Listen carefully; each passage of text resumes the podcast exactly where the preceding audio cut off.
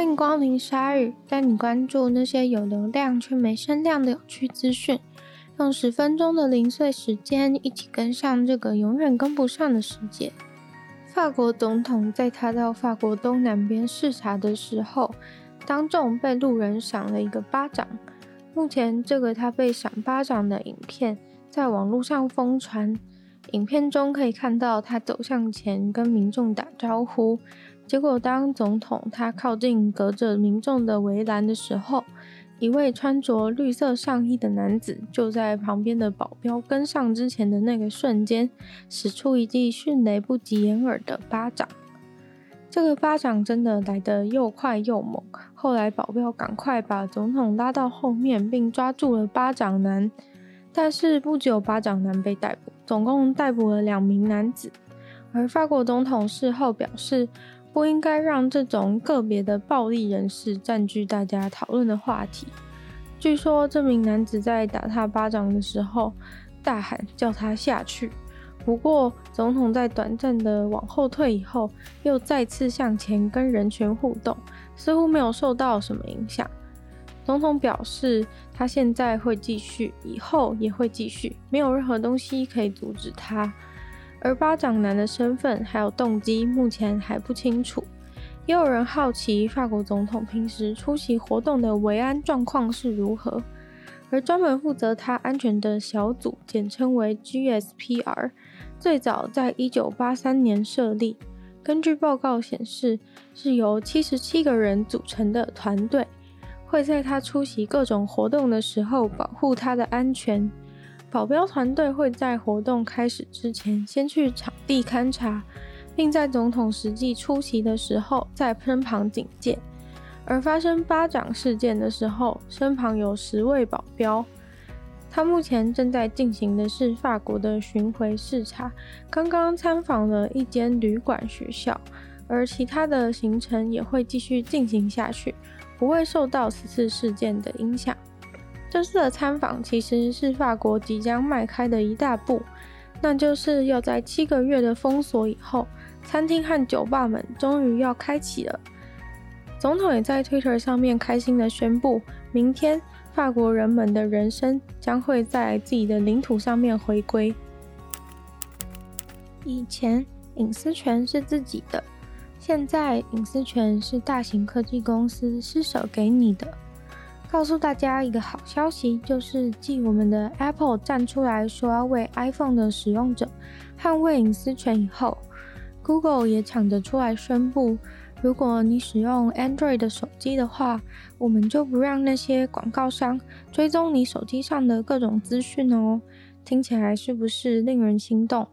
但是大家有没有发现，这些他们本来就应该要保护的隐私，现在竟然被拿来大张旗鼓的说是捍卫，或是拿来当成一种自家的优势来贩卖，就很像你今天在租房子，结果房东跟你说，如果你住我们这边，从今以后我保证不会放小偷进来哦。不是，你本来就不应该让小偷进来吧？而且你的意思是说，在今天之前，你都一直放小偷进来吗？是因为隔壁房东开始做挡小偷的措施，所以你为了竞争才跟上的。虽然很生气，但是能住的房子选项就这样，也难怪二房东那么多。总之，Google 这个承诺大概会在二零二一年底兑现。Google 的 Play Store 之后就会更新他们的条款。让那些一直在 App 里面偷资料的软体被禁止做这些事，开发者以后再也不能看见这位使用者的广告用 ID。忘了说，前提是你有去找到那个拒绝收到个人化广告的按钮，所以说要记得去找哦。这个阻止小偷进来的防盗服务不是预设的。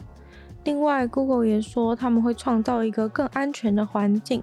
让 Android 的使用者可以看到自己有哪些资料被存取了，然后也会告诉大家更多附加的隐私安全资讯。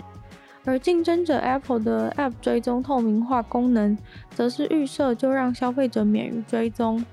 而这些改变都会使 App 的开发者损失掉非常多的营收。Google 之所以总是慢人一步，就是因为他们自己也因此损失惨重。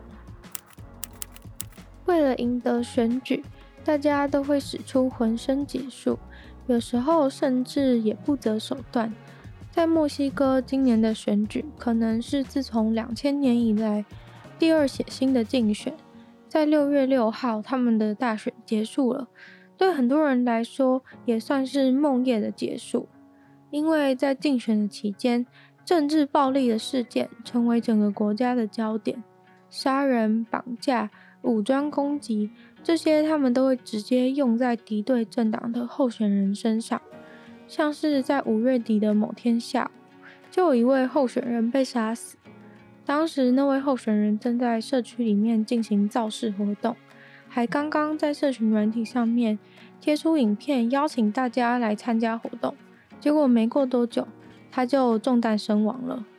这个候选人的死亡令人震惊，但其实这已经是自从竞选活动开始的去年九月以来。第八十八个杀人事件了。另外，像是攻击或是严重的威胁行为等等，根据统计，大概也有四百五十个候选人或竞选相关人士受到这类的伤害。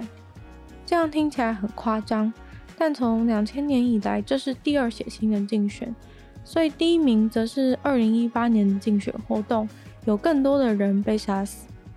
不过，以暴力攻击的次数而言的话，今年的暴力事件高达七百七十四件，超越了二零一八年的记录。而截至选举结束，总共有九十六个政治人物在竞选期间被杀，其中有三十五个都是竞选中的候选人。在投票的过程中也出事了，在两个投票所都发现了尸体，而好几个投票所都被迫提早关闭，因为有武装团体来突袭。面对这样种种的暴力行为，刚刚当选的左派墨西哥总统也喊出“拥抱代替子弹”的口号，希望大家停止暴力行为。在加州北部的一家咖啡厅老板被爆出收口罩费的事情，因为如果你到他的咖啡厅点餐的时候戴着口罩的话，你就会被加收五块钱美金的费用。老板直接放出告示牌警告大家。戴口罩就多收你五块钱美金。除此之外，这个告示牌上面还规定，如果你在咖啡厅里面被抓到炫耀自己已经打过疫苗的话，也会被罚五块钱美金。这位收口罩费的老板对记者说，他加收的这些费用，或者说税，或者说罚款，他会把它捐给大家庭暴力受害者的慈善机构。之后，他也会创一个新的慈善机构来处理这些口罩费。他说，他不认为叫这些宣称自己都在乎其他人的口罩客人捐五块钱美金给慈善机构会是什么过分的事情。这位咖啡厅老板信誓旦旦地说，是时候让这些支持政府没用政策的人开始承担一些他们集体造成的损害。去年，在政府宣布员工跟客人在餐厅、咖啡厅里用餐的时候必须要戴口罩的时候，他就直接果断的把店关起来了。最近也推出把口罩丢到垃圾桶就给你五十趴折扣的优惠活动。老板说他完全不相信戴口罩这种鬼事。之前还有另一档促销活动是送大家免费的疫苗小卡，当然是假的。还被 FBI 警告，因为仿造疫苗小卡是违法的。目前，美国几乎所有的州都已经收回戴口罩的强制命令。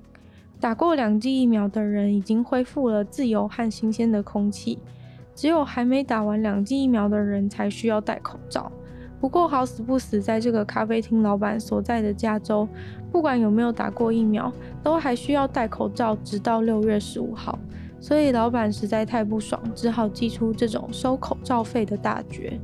今天的鲨鱼就到这边结束了。喜欢鲨鱼的朋友，记得帮鲨鱼分享出去。